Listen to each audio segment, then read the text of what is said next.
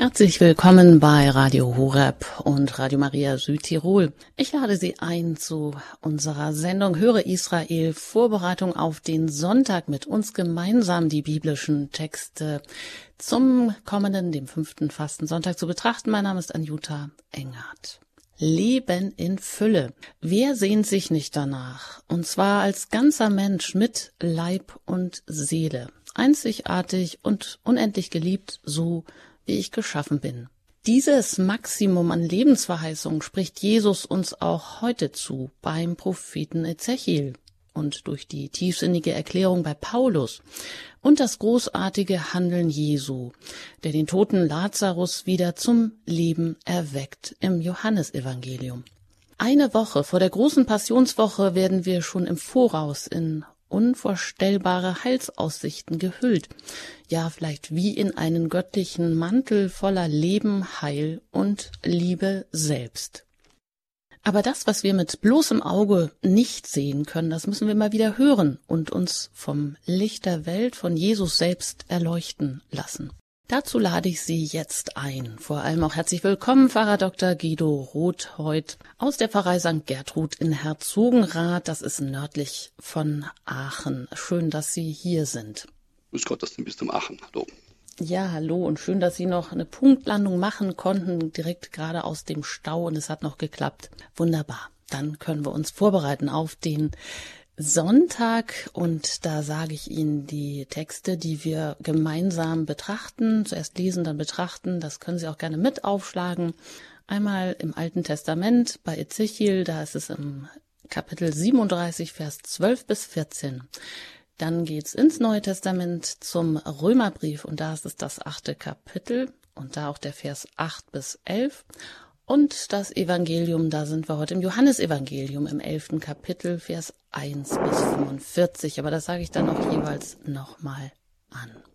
Ja, Herr Pfarrer Dr. Rothold, Sie kommen ja auch aus einer ganz lebendigen Pfarrei. Ich habe da ein bisschen geguckt und das, Sie haben, sind da mit vielen äh, Angeboten, aber auch mit, ja, viel Glaube, Anbetung da mit dabei. Und Sie schreiben so schön über einen Bibelkreis, auch wenn das, wie Sie selber sagen, etwas verstaubt klingt, aber Sie laden da ein mit einem Zitat, die Bibel ist wie ein Strom, der so flach ist, dass ein Lamm daraus trinken kann und so tief, dass ein Elefant darin baden kann. Ja, vielleicht können wir das mitnehmen und uns neu auf dieses Wort Gottes einlassen und dazu würde ich Sie auch erst noch um ein Gebet bitten. Ja, gerne. Lasst uns beten. Allmächtiger Gott, du bist Herr über Leben und Tod. Du hältst unser Leben in deiner Hand, bist unsere Gegenwart, aber auch unsere Zukunft und unsere Herkunft. In die bewegen wir uns, leben wir und sind wir. In diesen Tagen der österlichen Buße bedenken wir die Flüchtigkeit unseres irdischen Lebens und stehen vor dir als dem Herrn über die Ewigkeit, die du uns schon in der Taufe geschenkt hast. Du ermutigst uns gerade am kommenden Sonntag in den Texten, den Glauben zu erneuern, dass du die Auferstehung und das Leben bist und dass du jetzt schon uns Ewigkeit eingießt in deiner Gegenwart. Öffne unsere Ohren und unser Herz für das, was du uns sagst in den Texten des Propheten, des Apostels, des Evangelisten und stärke unseren Glauben, unsere Hoffnung und unsere Liebe auf dem Weg zu den österlichen Mysterien des Todes und deiner Auferstehung. Amen. Amen. Danke. Dann steigen wir direkt ein mit der ersten Lesung aus dem Buch Ezechiel im Alten Testament. Da können Sie gerne mit aufschlagen, Kapitel 37 und ziemlich unvermittelt geht's los bei Vers 12 bis 14. Angesprochen ist der Prophet Ezechiel hier direkt selber und da heißt es, Deshalb tritt als Prophet auf und sagt zu ihnen, so spricht Gott der Herr. Siehe, ich öffne eure Gräber und hole euch mein Volk aus euren Gräbern herauf. Ich bringe euch zum Ackerboden Israels, und ihr werdet erkennen, dass ich der Herr bin, wenn ich eure Gräber öffne und euch, mein Volk, aus euren Gräbern heraufhole. Ich gebe meinen Geist in euch, dann werdet ihr lebendig, und ich versetze euch wieder auf euren Ackerboden. Dann werdet ihr erkennen, dass ich der Herr bin. Ich habe gesprochen und ich führe es aus. Spruch des Herrn. Soweit die erste Lesung im Buch Ezechiel, Kapitel 37, Vers 12 bis 14. Wir lassen das bei ein paar Takten Musik in uns noch nachwirken.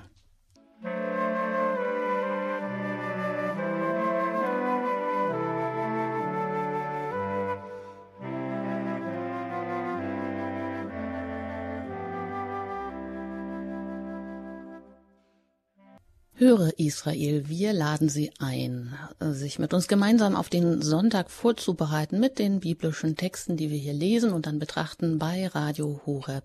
Pfarrer Dr. Guido Roth heute aus der Pfarrei St. Gertrud wird dann die einzelnen Lesungen auslegen.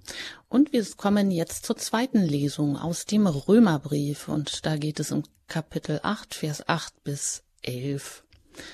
Und da heißt es, Wer aber vom Fleisch bestimmt ist, kann Gott nicht gefallen. Ihr aber seid nicht vom Fleisch, sondern vom Geist bestimmt, da ja der Geist Gottes in euch wohnt. Wer aber den Geist Christi nicht hat, der gehört nicht zu ihm. Wenn aber Christus in euch ist, dann ist zwar der Leib tot aufgrund der Sünde, der Geist aber ist Leben aufgrund der Gerechtigkeit. Wenn aber der Geist dessen in euch wohnt, der Jesus von den Toten auferweckt hat, dann wird er, der Christus von den Toten auferweckt hat, auch eure sterblichen Leiber lebendig machen durch seinen Geist, der in euch wohnt. Soweit die Lesung aus dem Römerbrief, Kapitel 8, Vers 8 bis 11. Und das gibt sicher auch viel Stoff zum Nachdenken. Auch hier lassen wir das bei ein paar Takten Musik ausklingen.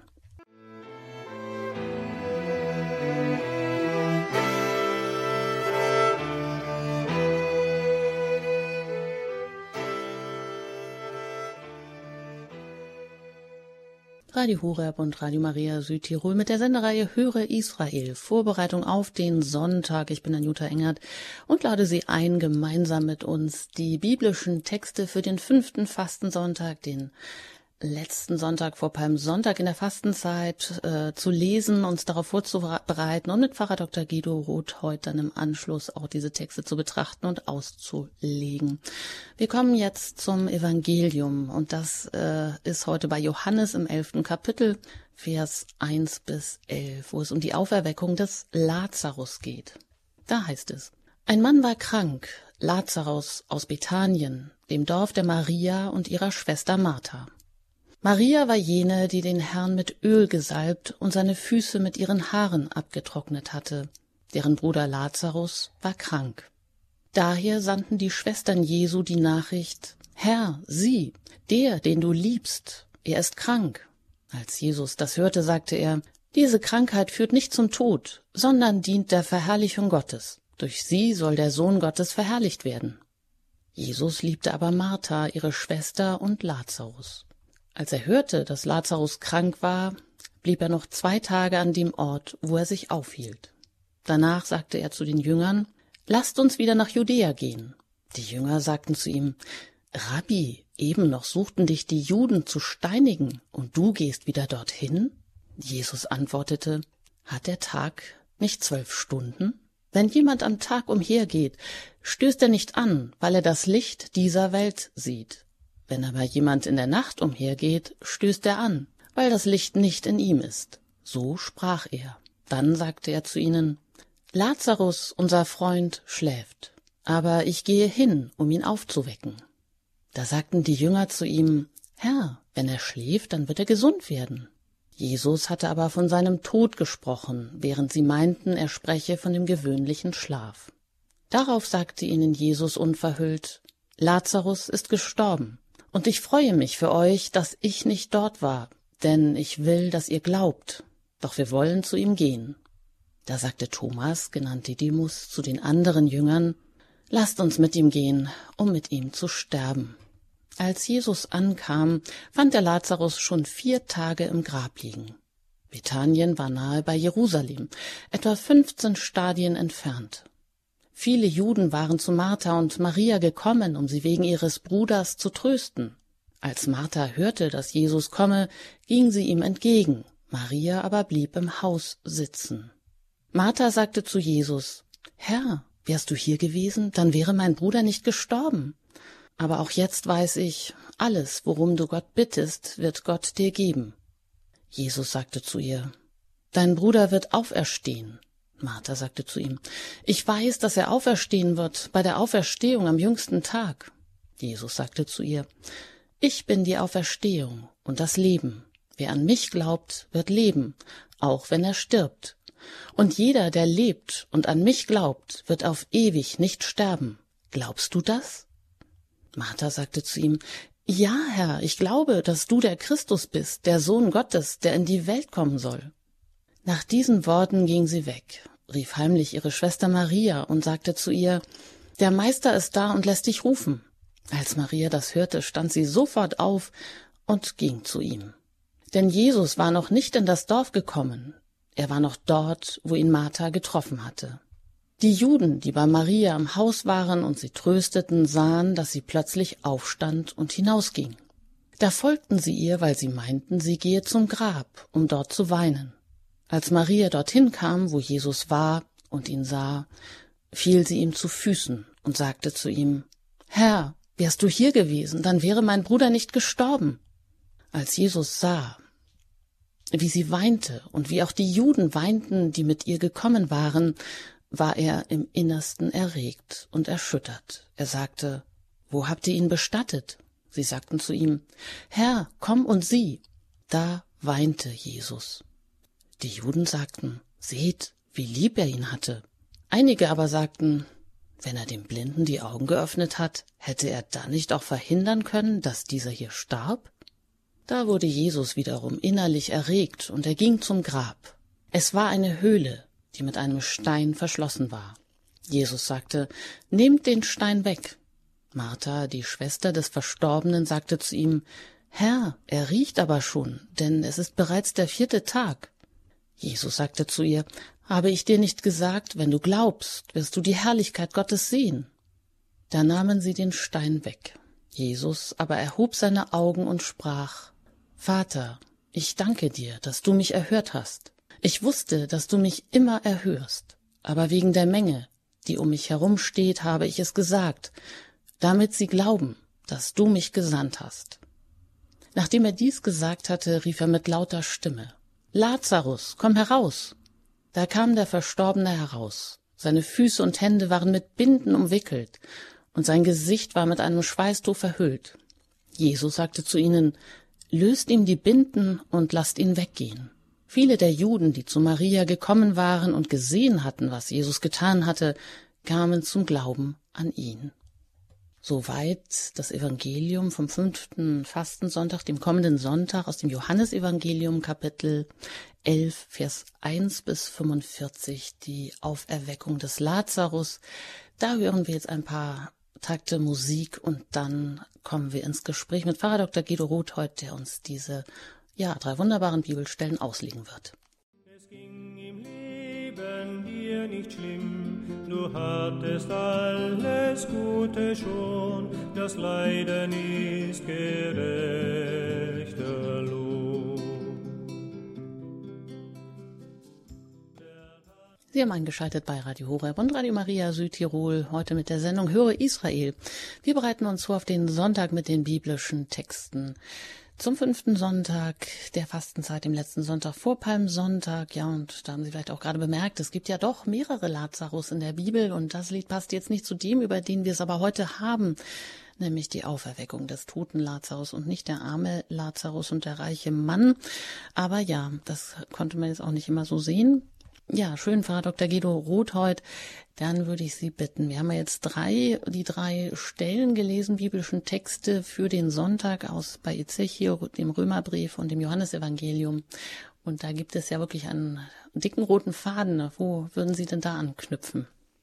Ja, das kann man wohl sagen. Also in der Tat zunächst der Lazarus, um den es heute hier im Evangelium geht, beziehungsweise am kommenden Sonntag, ist äh, im Gegensatz zu dem, von dem wir gerade im Lied gehört haben, keine fiktive Figur. Der im Lied besungene ist ja die Figur des Gleichnisses, das Christus erfindet, um etwas deutlich zu machen über die Konsequenz im Leben und äh, für den äh, Übergang in das ewige Leben. Und der Lazarus, der uns hier begegnet im Evangelium nach Johannes, ist recht real. Es ist ein Freund Jesu. Es ist jemand, mit dessen Familie Christus Kontakt hatte. Schon vor dieser Totenerweckung kennt er ja äh, diese drei Geschwister, Lazarus, Maria und Martha, ist zu Besuch. Wir kennen die berühmte Szene, ähm, wo äh, Martha sich viele Sorgen um den hohen Gast macht und aufträgt und haushälterisch tätig ist und Maria scheinbar tatenlos einfach nur herumsitzt. und zuhört und äh, dann wird sie angewiesen, äh, beziehungsweise Christus gebeten, sie anzuweisen, sag ihr doch, sie soll mir helfen. Und dann weist Christus sie umgekehrt zurecht, die Martha und sagt, hör mal, äh, sie hat den besseren Teil erwählt, das ist jetzt hier äh, entscheidend, dass man mir zuhört. Und alles andere ist schön und gut und wichtig, aber das muss jetzt vielleicht erstmal schweigen, denn das Wort Gottes ist jetzt im Mittelpunkt. Diese Szene geht ähm, bereits in der Wahrnehmung des, des Heiligen Schrift vorauf. Wir kennen also die Familie. Und jetzt ist tatsächlich Lazarus erstmal krank, die Botschaft erreicht Christus und dann stirbt er. Es geht also hier um Leben und Tod, es geht um die Frage des, ähm, der Zukunft des irdischen Lebens oder äh, des äh, Lebens, das Gott schenkt. In welcher Weise müssen wir uns das vorstellen? Was bedeutet Auferstehung? Haben wir eine Chance, in irgendeiner Form äh, ein Leben zu erreichen, das dann nicht mehr stirbt? Das ist das große Thema des kommenden fünften Fastensonntages, den wir auch den Passionssonntag nennen. Ab dem kommenden Sonntag werden die Kreuze in den Kirchen verhüllt, um ganz besonders die Bedeutung des Kreuzes noch einmal zu steigern. Wie bei einem guten Geschenk. Ich steigere die Aufmerksamkeit, die Erwartungshaltung, wenn ich es verpacke wenn ich das Taschenbuch einfach bloß dem Betreffenden, dessen Geburtstag ich feiere, in die Hand drücke und er sieht sofort, welches es ist, ist das weniger spannend, als wenn er es auspacken muss. Er merkt schon, es ist ein Buch, aber er weiß halt nicht welches. Und dann ist tatsächlich die Beschäftigung mit diesem Gegenstand größer, wenn man es zuvor verhüllt. Das ist der Sinn von Verhüllung in der Liturgie. Und am Sonntag werden die Kreuze bis zum Karfreitag deswegen verhüllt, um sie in der ähm, Bedeutung vor allen Dingen auch in ihrem Geheimnischarakter herauszustellen. Wir treten also ein in den näheren äh, Kreis der Tage vor Ostern, wo wir auf den Tod und die Auferstehung Christi zugehen, zu diesen Mysterien, die unser Verstand ja überhaupt nicht fassen kann sondern die er nur mühsam er, ergründen kann.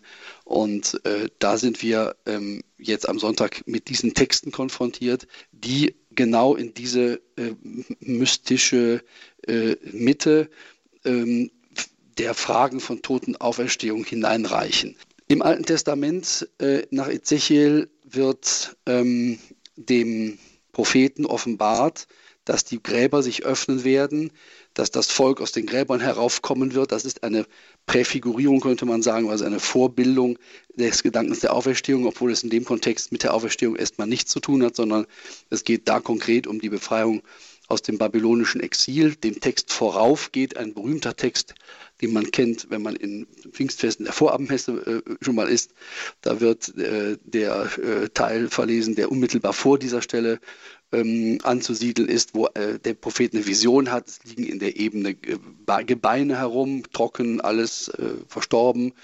Und dann plötzlich äh, bilden sich Sehnen und Haut und aus diesen Gebeinen werden wieder lebendige Menschen. Der Geist Gottes, der dort wirkt, macht aus diesem Toten etwas Lebendiges. Also auch das ist natürlich tatsächlich eine, eine Vorschau der Auferstehung, der Tod des Menschen, der allgegenwärtig ist und unsere größte, unsere größte Last ist, äh, wird von Gott praktisch rückgängig gemacht. Es wird aus totem Gebein etwas Lebendiges.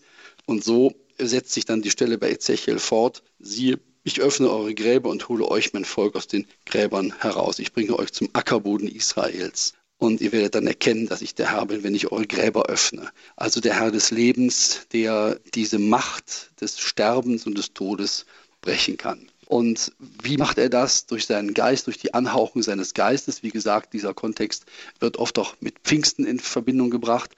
Und in, diese, in diesen Kontext äh, stößt dann der heilige Paulus im Römerbrief rein, wenn er da über den Geist und das Fleisch des Menschen spricht. Das Fleisch ist eben sterblich, es ist das, was uns runterzieht, was uns, was nicht haltbar ist, was ein Ablaufdatum hat. Aber äh, er ist auch ge gezeichnet vom, von der Sünde, er ist dadurch sterblich geworden, dass er sündig war und ist. Und Christus kann das aber ändern, indem er seinen Geist schenkt und den Menschen einhaucht. Der Geist wohnt in den Menschen und trägt sie dadurch über die Sterblichkeit hinweg. Die Sterblichkeit wird nicht abgeschafft, aber sie wird ihres endgültigen tödlichen Stachels beraubt. Der Paulus schreibt, wenn aber der Geist dessen in euch wohnt, der Jesus von den Toten auferweckt hat, dann wird der er, der Christus von den Toten auferweckt hat, auch eure sterblichen Leiber lebendig machen durch seinen Geist, der in euch wohnt. Damit sind am Sonntag bereits sozusagen ist die Landebahn schon bezeichnet äh, zu dem Haupttext des Tages, nämlich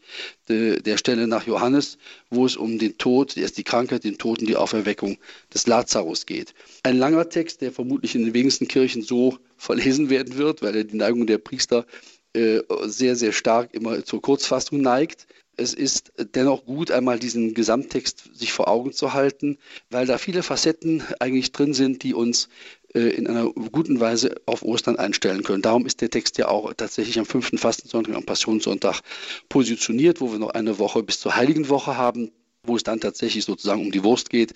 Da, da feiern wir den Tod, die Auferstehung Jesu. Da ist äh, die ganze Dramatik des, der Endlichkeit, der Sterblichkeit mit Händen zu greifen und die Verzweiflung über all das und am Ende der Ostermorgen, die Auferstehung, das gesprengte Grab und dann der anfängliche, zaghafte, mühsame, aber dann doch manifeste und am Ende unerschütterliche Glaube der Apostel. Es macht Sinn, eben weil der Text so lang ist und so viele interessante Facetten hat, ihn einmal jetzt in dem Fall exegetisch ein wenig nachzuverfolgen. Was passiert also? Wie gesagt, der Lazarus aus der Familie, die Jesus kennt, es sind die Seinen, wie man sagt. Also es ist eine Gruppe von Menschen, mit denen er persönlich befreundet war. Es sind jetzt nicht Jünger oder Jüngerinnen, es sind auch nicht irgendwelche Follower, sondern es ist eine Familie, mit der er menschlich komplett verbunden ist. Er ist dort zu Hause zu Gast, er bekommt Essen aufgetragen. An der einen Stelle, die ich bereits eben erwähnte, äh, Martha rennt hin und her, macht die Küche und Maria hört zu ist die Hörende und auch diese salbt seine, sein Haar, seine, seine Füße und trocknet es mit ihrem Haar ab. Das wird eigens auch nochmal in diesem jetzt sonntäglichen Text erwähnt, damit man weiß, was ist das für eine Maria. Äh, es ist eben die Maria, äh, heißt es dort, jene, die den Herrn mit Öl gesalbt und seine Füße mit ihren Haaren abgetrocknet hatte. So, deren Bruder ist jetzt krank und dann sendet die Familie, also die beiden Schwestern, Jesus eine Nachricht, komm mal schnell, der ist krank, der, den du liebst, ist krank. Und dann passiert etwas Merkwürdiges. Jesus geht nämlich überhaupt nicht schnell hin, er lässt nicht alles fallen. Er bleibt an dem Ort, an dem er ist noch zwei Tage, heißt es in Vers 6, und sagt dann seinen Jüngern, die ja auch mitbekommen, was da passiert ist, diese Krankheit führt nicht zum Tod, sondern dient der Verherrlichung Gottes. Also es gibt da schon die Andeutung eines Exempels, das da statuiert werden soll, etwas, das beispielhaft äh, als mächtige Handlung Gottes äh, gewirkt werden soll. Und dann bricht er tatsächlich erst nach zwei Tagen auf. Die Jünger haben Angst, denn der Ort ist unsicher. Es gibt Juden, die Christus steinigen wollen. Man will das vermeiden natürlich, dass, dass der Herr in Gefahr gerät und man hat auch sicher Angst um sich selbst. Und Christus ignoriert das. Äh, er sagt, der Tag hat zwölf Stunden und in der Nacht kann man schon mal anstoßen, aber dann geht man eben über Tag. Also das wird ein bisschen auf die leichte Schulter genommen. Die, die, die Jünger werden diesen Bedenken nicht äh, ernst genommen. Und dann bemerkt er noch einmal ein bisschen verunklarend, Lazarus, unser Freund, schläft. Die Jünger glauben tatsächlich, er ist in einen tiefen Schlaf gefallen. Krankheit, Schlaf, Koma, irgendwie sowas. Und er wird ihn dann gesund machen. Aber nein, Christus muss dann ganz klar werden und sagt dann unverhüllt, wie es heißt, Lazarus ist gestorben. Und äh, dann ist ja eigentlich die Reise ohnehin nicht mehr sinnvoll, weil er ist ja nicht mehr gesund zu machen. Und dann entscheidet, entscheidet man sich doch zu gehen. Und Thomas, der hier schon eingeführt wird als Zweifler bei Johannes, dem begegnen wir ja immer wieder beim der Rede vom Haus des Vaters, wo er sagt, Herr, wir wissen nicht, wo der Weg ist, wie sollen wir den Weg kennen? Dann später am achten Tag nach der Auferstehung, wo er nicht dabei ist, als der Herr erscheint und dann will er von den Jüngern den Beweis, wenn ich die Wunden nicht sehe und anfasse, glaube ich nicht. Ähm, also der wird so als Skeptiker ja immer geschildert, aber er ist vielleicht hat eine rhetorische Rolle oder eine pädagogische Rolle im, im Kontext äh, der Heilsgeschichte, weil er unsere Fragen nimmt die wir sicher auch irgendwo haben und vorträgt. Und der hat jetzt auch hier eine besondere Rolle. Er ist ängstlich und ganz am Ende würde man heute sagen defetistisch und sagt, gut, dann gehen wir halt, wollen wir eben alle sterben. So. Und er ist richtig äh, niedergeschlagen und fast schon bockig. Lasst uns mit ihm gehen, um mit ihm zu sterben. Das ist sicher nicht, nicht ganz ernst gemeint, aber er hat halt eben Angst vor dem, was da passiert. Und dann kommt man tatsächlich nach, nach Bethanien, da wo die Familie lebt. Viele Juden sind zusammengekommen, Totenklage, es wird geweint, es wird getröstet, also das ganze Riesenbrimborium, was äh, jetzt dann entsteht, wenn jemand gestorben ist, die Riten des Klagens, des Beerdigens, äh, das ist da in vollem Gange, also er kommt richtig in die Klageszenerie hinein. Und dann hört Martha, dass er kommt und Martha geht ihm entgegen. Maria bleibt, wie es heißt, im Haus. Eine interessante Beobachtung, eigentlich die Fromme, die ja zu Füßen saß, die ja eigentlich den Glauben sozusagen eher aufgesogen hat, die bleibt zu Hause. Die andere geht, also die praktisch orientierte, die geht los und trifft ihn bereits auf dem Anmarsch und sagt ihm dann, Herr, wärst du hier gewesen, wäre mein Bruder nicht gestorben. Sie macht Vorwürfe. Warum bist du nicht gekommen? Warum hast du das so lange vor dir hergeschoben? Jetzt ist er tot, jetzt kann man nichts mehr machen. Aber, und dann kommt das Entscheidende, diese Frau sagt dann tatsächlich, ich hoffe und glaube gegen menschliches Resonieren, gegen das, was ich sehe und sage, du bist der Herr, ich weiß alles, worum du Gott bittest, wird Gott dir geben. Also sie setzt ihre Hoffnung in Christus und das beantwortet der Herr dann tatsächlich mit der Zusage, dein Bruder wird auferstehen. Und dann ergibt sich eine interessante äh, kleine Diskussion, die wesentlich ist, auch später für die Ausprägung des christlichen Auferstehungsglaubens. Martha sagt nämlich, ja, ich weiß, dass er auferstehen wird. Die Juden glauben in Teilen ihrer äh, Gruppierungen an die Auferstehung am Ende der Tage. Also alle sind erstmal tot und tot und tot und dann am Ende werden alle auferstehen. Also am jüngsten Tag. Und ähm, dann begegnet Christus dieser Glaubensvorstellung des Judentums mit seiner erneuerten Botschaft. Ich bin die Auferstehung und das Leben, wer an mich glaubt, wird leben, auch wenn er stirbt. Und jeder, der lebt und an mich glaubt, wird auf ewig nicht sterben. Das heißt also, die Auferstehung ist jetzt real. Es ist nicht eine am Ende der Tage bereitgehaltene praktisch Erweckung, so eine Art Belohnung, sondern er ist jetzt schon da, er ist die Auferstehung. Er sagt nicht, es gibt die Auferstehung am jüngsten Tag, sondern ich bin die Auferstehung und das Leben. Und daraufhin wird Martha gefragt, ob sie das glaubt. Und da muss sie sich ja in ihrem Kopf und ihrem Herzen erstmal sortieren, weil das ist ja etwas anderes, als das sie bislang geglaubt hat. Und sagt dann aber ganz spontan, ja, Herr, ich glaube dass du der Christus bist, der Sohn des Gottes, der in die Welt kommen soll. Und das ist eigentlich der entscheidende Auslöser, ähnlich wie später, äh, beziehungsweise wie früher bei einer äh, ähm, anderen Stelle, wo äh, Petrus den Primat bekommt, also zum Felsen erkoren wird. Da wird er erst gefragt, ähm, für wen halten mich die Leute, für wen hältst du mich? Und dann kommt das Glaubensbekenntnis, du bist der Messias, der Sohn des lebendigen Gottes. Dieses Glaubensbekenntnis ist der Auslöser für alles weitere. Also hier ist der Glaube der Martha entscheidend.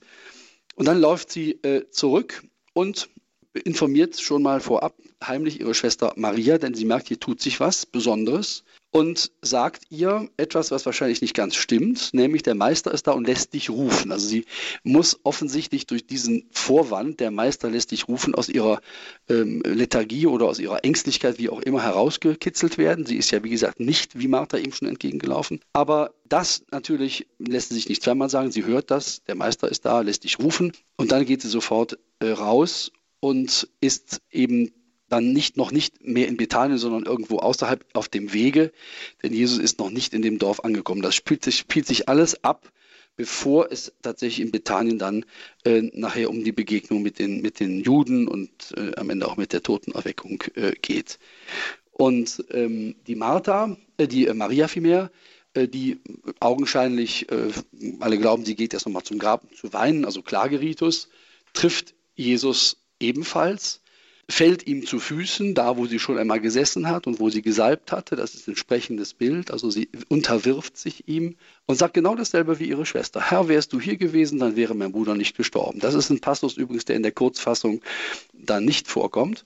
Und wie Jesus sie, sie weinen sieht und alles drumherum, diese ganze Klageszene, wird er tatsächlich erschüttert und weint selbst. Und dieses Weinen ist in der Auslegungsgeschichte unterschiedlich behandelt. Man sagt, das ist ein Teil der Natur Christi, der menschlichen Natur. Er hat halt Empfindung, er trauert um seinen Freund Lazarus, aber er weiß dann auf der anderen Seite, er ist Herr über Leben und Tod, er kann ihn erwecken, er wird ihn auch erwecken. Ist es vielleicht ein Weinen über die Glaubensschwäche der Umgebenden? Das ist nicht ganz klar. Auf jeden Fall, die Juden, die legen es genau im ersten Sinne aus, sieht, wie lieb er ihn hatte. Also ist, man nimmt es als eine persönliche Trauer über den Tod des Freundes und dann natürlich sofort dann da auch wieder die Diskussion, wie das auch heute ist, alles wird zerredet. Äh, ja, wenn er dem Blinden die Augen geöffnet hat, warum äh, kann er dann nicht, hätte er verhindern können, dass dieser hier starb? Also das wird auch erstmal äh, dann kritisch hin und her diskutiert und dann schreitet Christus zur Tat. In der, in der Tat, er geht zum Grab ein Höhlengrab, Präfiguration möglicherweise auch wieder des Grabes, in dem er selber einmal äh, beigesetzt werden wird. Und dann die Aufforderung, den Stein wegzunehmen. Und dann ist wichtig zu sehen, dass der Verstorbene schon vier Tage dort liegt, denn nach jüdischem Brauch ist, äh, man, der, hat man die Vorstellung gehabt, die Seele kommt möglicherweise drei Tage lang mal wieder zurück in den Körper und kann ihn dann wieder beleben. Und nach drei Tagen ist man dann wirklich tot. Und jetzt sind schon vier Tage rum und er riecht schon. Also die Verwesung hat eingesetzt, es ist wirklich töter als tot. Es ist jetzt nicht mehr die Diskussion um einen Scheintod oder irgendetwas anderes äh, oder eine, einen, äh, äh, einen Betrug. Nein, er ist tatsächlich bereits eine Leiche für jeden erkennbar und sogar zu riechen.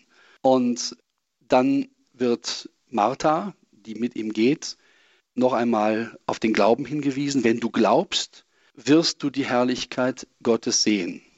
Und dann sieht sie die Herrlichkeit Gottes, denn Jesus erhebt die Augen, betet zum Vater. Wir müssen dieses Gebet zum Vater immer als eine Art Dankgebet verstehen, weniger als ein Bittgebet, sondern als ein Dank über die Erfüllung dessen, was äh, jetzt hier geschieht, also über das Heil, was gewirkt wird. Und dann zum Zeichen auch an die anderen, dass jetzt Gottes Macht hier wirkt, wird dieses Gebet auch sichtbar und erkennbar eben zelebriert, könnte man sagen. Und dann kommt der Ruf, komm heraus, Lazarus, komm heraus. Und dann ist äh, wirklich dramatisch, geradezu wie in einer Filminszenierung, der Verstorbene tritt heraus, Füße und Hände sind noch mit den Binden umwickelt, alles noch wie im Grab. Das Gesicht ist mit einem Schweißtuch verhüllt, wie es auch später bei Christus üblich werden wird. Und dann sagt zu diesem sich wieder bewegenden und wieder lebenden Lazarus Christus, nehmt ihm die Binden weg, lasst ihn weggehen. Das ist ja der Befehl nach allen Heilungen. Äh, da muss man die Bahre nehmen und weggehen oder man muss zu den Priestern gehen, sich zeigen. Man muss auf jeden Fall weggehen. Man muss sich dann entfernen und zeigen, dass man tatsächlich wieder lebendig ist oder geheilt ist. Und das überzeugt alle und dann, dann saust sozusagen mit voller Macht diese ähm, äh, Offenbarung zwischen die anwesende Menge dass hier der, der Herr über Leben und Tod erscheint. Viele der Juden, die zu Maria gekommen waren, gesehen hatten, was Jesus getan hatte, kamen zum Glauben an ihn. Wir hören also diese Erweckung in das jetzige Leben hinein, ganz bewusst vor der Woche, in der wir über die Auferstehung von den Toten zum ewigen Leben sprechen und sie feiern. Damit ist eine gewisse geistliche Pädagogik ausgesprochen. Wir sind, sollen gewahr sein, dass Christus der jetzt zwar hier fürs Leben erweckt, aber nur als Aufmerksamkeitssymbol in Person die Auferstehung und das Leben ist und dass sich an ihm genau all das entscheidet. Es ist nicht denkbar, dass man eine Ewigkeit, also eine himmlische Ewigkeit erreicht, ohne ihn, ohne den Erlöser. Man muss sich an ihn halten, man muss ihn als den Christus bekennen, um diesen Zugang zu bekommen. Und dann ist man aber schon, wenn man in der Taufe halt schon Anteil hat und im Glauben zustimmt, in dieser Auferstehungswelt. Wir werden also darauf hingewiesen, dass eigentlich der Himmel, um den es ja am Ende geht, nicht erst für uns eine, wie das so schön heißt, Himmelstor, wir schreiten da durch, wenn wir sterben, sondern es ist jetzt schon der Himmel da, nicht vom Menschen konstruiert, wie wir das schon mal so ein bisschen mit äh, den Formulierungen hören, der Himmel ist zwischen uns. Nein, er ist von Gott gestiftet, aber er ist jetzt schon in dieser Zeit den Augen noch verborgen da. Und wir leben in diesem Himmel, auch wenn wir noch äh, das sterbliche Fleisch an uns tragen, aber wie Paulus im Römerbrief sagt, ja schon mit eingegossenem Geist, durchdrungen, also schon imprägniert, wenn man so will, gegen den Tod und das endgültige Sterben. Das Sterben, wie gesagt, wird nicht ausgelöst und auch nicht verhindert, aber das Tödliche am Sterben, das endgültig Tödliche, das Vernichtende, des Menschen, dass seine Seele und alles, was er in, Wahrheit ist, völlig verloren gehen könnte. Das ist eben durch Christus geändert und erlöst und überwunden. Martha sagt, du bist der Messias und du bist der Christus. Und er sagt, ja, ich bin die Auferstehung und das Leben. Das ist, man nennt das so ähm, im Fachjargon eine Gegenwartseschatologie, also das, was eigentlich am Ende der Tage natürlich für uns oder am Ende unserer eigenen persönlichen Tage offenbar werden wird, wenn wir vom Glauben zum Schauen kommen. Das wird in der, dieser Perikope, die wir da hören, als Gegenwart bezeichnet. Also jetzt ist der Himmel da, da wo Christus ist. Die, die Macht des Todes ist allem Sterben müssen zum Trotz überwunden. Ja, danke, Pfarrer Dr. Guido Rothold. Soweit, ja, vor allem zu dieser, ja, ich sage mal, doch maximalen Freudenbotschaft, nämlich dieser Segensverheißung zum Leben, zum ewigen Leben oder symbolhaft hier angesprochen in der Auferweckung des Lazarus, dass Sie uns diese Texte zum fünften ähm, Fastensonntag, am kommenden Sonntag ausgelegt haben. Das ist der letzte Fastensonntag vor dem Palmsonntag und die Dramaturgie macht es hier deutlich, dass es jetzt wirklich auf die letzten Tage zugeht, auf das Osterfest, auf das Sterben und die Auferstehung. Und da wird das irgendwie auch schon vorweggenommen, aber sicherlich auch nicht ganz leicht, hier alles zu verstehen, wie Sie sagen. Aber Sie, die Sie uns zuhören, haben jetzt die Möglichkeit, auch sich noch mit Fragen hier direkt an Pfarrer Dr. Guido Rothold zu wenden. Sie erreichen uns jetzt unter der Hörernummer und das ist die 089 517 008 008. Wenn Sie außerhalb von Deutschland anrufen, dann wählen Sie zuerst die 0049 und dann die 89517 008 008. Ja. Wie äh, wirkt das auf Sie? Wie haben Sie das aufgenommen? Den, die Lesung aus dem Johannesevangelium, die Auferweckung des Lazarus, eigentlich eine wirklich krasse Geschichte. Ja, greifen Sie gerne zum Hörer, rufen Sie jetzt noch in den verbleibenden Minuten an und Sie kommen hier auch direkt durch. Gleich nach der Musik geht es hier weiter bei Höre Israel bei Radio Horeb.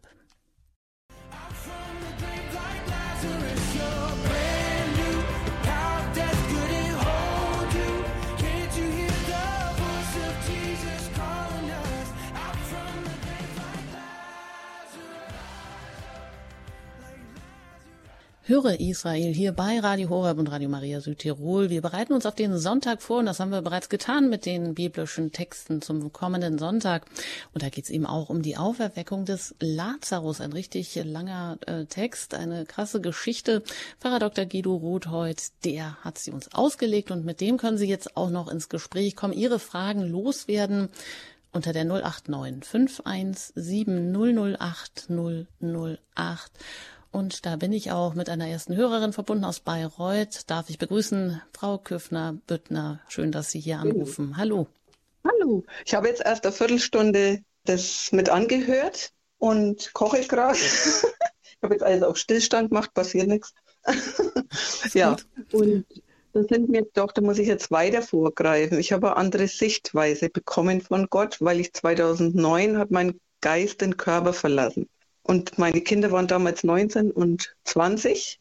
Und, da wären, und ich war allein, alleinerziehend und da ist der Vater gestorben und noch ein paar andere Sachen. Also ich will jetzt nicht weiter darüber reden. Nur ich habe eine andere Sichtweise. Das wird mir jeden Tag klarer. Das ist alles nur große Gnade, wirklich. Ich habe es nicht verdient, weil ich war eine große Sünderin. Mehr muss ich ja nicht sagen. Aber ich war jetzt auch in der Beichte. Das habe ich, glaube ich, auch schon mal erwähnt, weil ich die Woche anscheinend was zu sagen haben muss. Es ist nicht so, dass ich das mache. Ich gebe das immer ins Gebet. Ich habe gerade gekniet und bin durchgekommen. Und ich wollte einfach nur sagen, das kann nicht jeder begreifen, aber ich habe eine andere Sichtweise. Und immer wenn was mit Schlaf zu tun hat, oder ja, es ist halt einfach eine andere Sichtweise. Wie gesagt, ich kann da gar nichts anderes sagen. Das erinnert mich auch an das Mädchen, was er ja, ja, sie schläft nur, ne? Talida Kum. Ja, können Sie uns ja. verraten, wie Sie das meinen, eine andere Sichtweise, weil Sie da jetzt schon, ja, auch vielleicht durch eine, sagen wir jetzt, Nahtoderfahrung ja, vielleicht vorausgegangen, hm. vorausgegriffen ja. haben? Ja, dass halt die unsichtbare Welt ist ja gut und böse, ne? Also es gibt ja den gefallenen Engel und ne, der Luzifer wissen wir ja alle und Dämonen. Und äh, aber der heilige Michael und der heilige Georg, auch die unbefleckte Empfängnis, bete ich immer im Stillen, weil ich kann in die Tiefe spüren. Und das ist gar nicht so einfach für mich. Also wirklich nicht. Ich habe mich nicht, das kann man nicht weltlich sehen. Das ist einfach mhm. so. Ja, ich glaube, ich verstehe, was ich Sie auch meinen. zurechtkommen. Ja. Damit muss ich auch zurechtkommen. Na? Ne? Wieder zurück im mhm. alten Leben zu sein. So, ja, ja und, noch? Gott hat mich so beschenkt, hat mich so beschenkt, äh, jeden Tag neu. Es werden lebendig, es ist Wasser, äh, Ströme des lebendigen Wassers, da gibt es auch Lieder, also ich bin mehr der künstlerische Typ, ich singe auch ganz gut. Deswegen habe ich auch viele Menschen vielleicht wegen vor den Kopf gestoßen und hatten auch Angst vor mir, dass ich ihnen vielleicht was wegnehmen könnte. Verstehen Sie, was ich meine? Ja. Ne? Und das ist gar nicht Sie so einfach. Noch, Aber ja, haben Sie direkt auch noch was die, an den Pfarrer, Pfarrer Rothold vielleicht? Haben Sie, mhm. möchten Sie? Ja, mir, mir fällt ich bin einfach voller Freude, dass ich das demütigst erkennen darf, diese Zusammenhänge für mich. Mhm. Dann gehen wir das einfach mal so weiter, Frau ja, ähm, Dr. Ja. Rothold. Was vielleicht vielleicht äh, zur Harmonisierung des Ganzen. Also ich glaube gar nicht, dass Ihre Sichtweise so vollkommen abweicht von dem, was das Evangelium hier sagt oder auch wie ich das ausgelegt habe. Ähm, wir müssen ja mal zurück zum Text. Christus sagt ja, ähm, spricht anfangs davon, der schläft und dann glauben die Jünger das auch und beziehen das auf den physischen Schlaf. Und bis er sie dann tatsächlich zurechtweist und sagt, nein, er ist gestorben. Und dann sagt er hinterher noch, setzt er eins drauf, ich freue mich für euch, dass ich nicht dort war, denn ich will, dass ihr glaubt. Das heißt also, ähm, er hat ganz bewusst diese Distanz genommen, zwei Tage warten, Lazarus stirbt tatsächlich, er wird nicht gesund gemacht, er wird in den physischen Tod geschickt, so weit, dass er sogar schon riecht. Also das ist sehr, sehr manifest und sehr real. Das Evangelium geizt nicht, also auch hier mit dem stinkenden Verwesungsgeruch, um das nochmal zu betonen. Und dann kommt die Macht Gottes. Und ich glaube, dass ähm, das dreht sich ja letztlich dann schon immer um die Martha als die Figur, die das so auf den Weg bringt. Das ist ja so wie so ein Medium, die immer die Fragen stellt und die dann auch mit ihm mitnimmt und so weiter. Anders als Maria. Und das betont, Sie haben gerade das Kochen erwähnt, was Sie gerade unterbrochen haben, dass gerade diese praktisch orientierte Frau, die Hausfrau, die immer so ein bisschen in der anderen Stelle so am Rand steht, so als die, die nicht richtig verstanden hat, worum es geht, dass die ja gerade den festen Glauben hat. Und die hat vielleicht trotz oder wegen ihrer Alltagsbezüge, weil sie das alles so verbindet, den Alltag mit dem Glauben und das Kochen mit dem äh, Beten und so weiter, weil sie das in dieser Harmonie äh, zusammenbindet, kann sie jetzt da die Starke sein und nicht ängstlich wie Maria sich irgendwo ver, verkrümeln und dann erst gesucht werden muss und so, bis, bis sie dann lauf, läuft und mit einem Trick quasi zu Christus geführt werden muss. Der Meister lässt dir sagen, äh, also mit anderen Worten, es ist äh, hier auch ein schöner Beleg dafür, dass das geerdete Glauben eines Menschen und umgekehrt ähm, das, das Glauben eines äh, äh, geerdeten Menschen etwas sehr Wichtiges und Notwendiges auch gerade für diese Zeit ist. Also nicht alle, die jetzt fromm werden, müssen ins Kloster gehen. Es ist immer so, wenn ein junger Mann erkennbar fromm ist und häufig in die Messe geht, sagen alle, oh, der muss Priester werden. Das wäre vielleicht schön, wenn er einen Ruf hat, aber auf der anderen Seite sind wir froh für alle, die, die ja auch draußen in der Welt als, als Laien und wie auch immer, in welchen Ständen, diesen Glauben haben und diesen realen Glauben, diesen völlig festen Glauben der Martha, der so unerschütterlich ist, dass auf diesen Glauben aufbauend ihr Bruder wieder ins Leben geholt wird. Ja, vielen Dank, Frau Köffner-Büttner, für Ihren Anruf. Und da möchte ich vielleicht auch nochmal einhaken, also dass Sie auch ähm, hervorheben, wie wichtig auch dieser der praktische Glaube ist oder auch ja, der lebendige Glaube, dass wir eben auch diesen Leib haben und dass Jesus diese Wunderheilung, also im tiefsten Sinn auch äh, uns zeigt, dass wir zum Glauben kommen, aber natürlich an dem, was wir erkennen können. Also der Leib, der hier aufersteht, auch wenn ja, in der ewigen, also in der Ewigkeit dann ein anderer Leib, also ein verklärter Leib auferstehen wird, was wir nur voraus ahnen können. Aber der Leib hat hier eine große Bedeutung. Es ist auch nicht irgendwas Vorläufiges, haben Sie gesagt, sondern das Reich Gottes, das bricht hier also schon an. Heißt das, je durchlässiger werden, wir werden für diese Botschaft, auch die noch damit verknüpft ist, also das schon was angefangen hat. Also Lazarus, Lazarus muss ja auch nochmal sterben. Also ja. Es, ähm, ist, es ist tatsächlich die Leiblichkeit natürlich spielt hier eine große Rolle schon im Ezechiel-Text. Ne? Ja, genau. Und aber der Römerbrief, der, der könnte ja so richtig leibfeindlich wirken. Ist, ist aber, glaube ich, auch nicht so gemeint. Ne? Der nein, nein, nein. Es ist, äh, der Römerbrief sagt ja nur, dass der Leib dann äh, eine Chance hat, wenn, der, wenn, der, wenn er entsprechend so lebt, wie der Geist, der in ihn eingegossen ist, es möchte. Also da ist es immer eine Synthese. Der, der Körper ist keine äh, Trägersubstanz, wie eine Tüte, die ich wegwerfe, wenn dann ich die Einkäufe ausgepackt habe. Und am Ende des Lebens wird er weggeworfen oder kremiert oder neuerdings wird er dann denat äh, naturiert und äh, ähm, äh, kompostiert und was weiß ich, was man alles mit den, mit den Körpern macht nach dem Tod. Die christliche Vorstellung ist, der Körper wird auferstehen. Der Leib ist eine, 50 Prozent meiner Existenz und wird in einer verklärten Form in der Ewigkeit sein. Schon als Individuationsprinzip, weil ich ja an der also in dieser Erdenexistenz, an der äußeren Form, erstmal die Unterschiede der Menschen feststellen kann. Wir sind ja nicht nummeriert, wir sind äh, Personen und deswegen ist die Pflege auch des toten Körpers im Grab wichtig. Ne? Und da legt man ihn hin und dann kommen Blumen hin und ein Kreuz und man trifft sich dort. Das ist das völlig anders, als ihn ins Feuer zu werfen und ihn zu verbrennen, damit es praktischer wird. Das ist also im Grunde, obwohl die Feuerbestattung der kirchlich auch genehmigt ist, aber es ist letztlich ein Einfallstor für einen gewissen Unglauben im Hinblick auf die leibliche Auferstehung. Und so sagt es ja auch die Praxis. Wir wissen als, als beerdigende Priester, wie die Leute damit umgehen, nämlich möglichst praktisch. Entsorgung. Ne? Ist keine Beerdigung, keine, keine, Friedhöfe sind keine Hoffnungsstätten auf Auferstehung, sondern sind Depots, die man möglichst so gestaltet wie Kurparks. Also dass man da so durchschlendert und gar nicht dran denkt, dass da tote Menschen liegen könnten. Aber wir, wir wissen es, es sind tote Menschen, aber mit der Hoffnung auf deren Auferstehung. Natürlich muss Lazarus wieder sterben. Das, was ja hier auch nur angedeutet ist, ist, dass die Macht der Auferstehung, die Macht des Auferstandenen letztlich schon vorweggenommen, jetzt und hier wirkt und nicht erst mhm. irgendwann am Ende der Tage, am jüngsten Tag, wie Martha sich das vorstellt. Ja, leider muss ich einen Punkt hier machen, obwohl das jetzt gerade so richtig spannend und interessant wird und wir noch lange darüber reden könnten, aber vielleicht finden wir da wieder eine nächste Gelegenheit. Zumindest mal ein ganz herzliches Dankeschön, Pfarrer Dr. Guido Roth, dass Sie heute ähm, hier zu Gast waren aus der Pfarrei St. Gertrud in Herzogenrath nördlich von Aachen uns die Texte zum fünften äh, Fastensonntag, dem kommenden Sonntag ausgelegt haben, dem letzten Sonntag vor Palmsonntag und Sie schon diese Dramaturgie um die es dann geht, vor Augen geführt haben. Ein herzliches Dankeschön. Alles Gute Ihnen und gerne auch auf Wiederhören. Gern geschehen. Alles Gute und Gottes Segen für alle. Danke.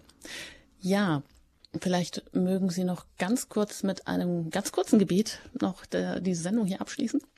Herr unser Gott, dein Sohn hat sich aus Liebe zur Welt dem Tod überliefert.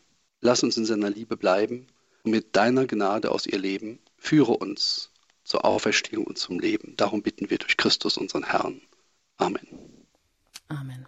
Ja, ich danke Ihnen für Ihre Aufmerksamkeit, fürs Zuhören, fürs Anrufen und immer auch für Ihre Spenden und für Ihr Gebet für Radio Horeb, damit wir weiter auf Sendung bleiben können. Mein Name ist Anjuta Engert. Ich wünsche Ihnen noch einen gesegneten Abend.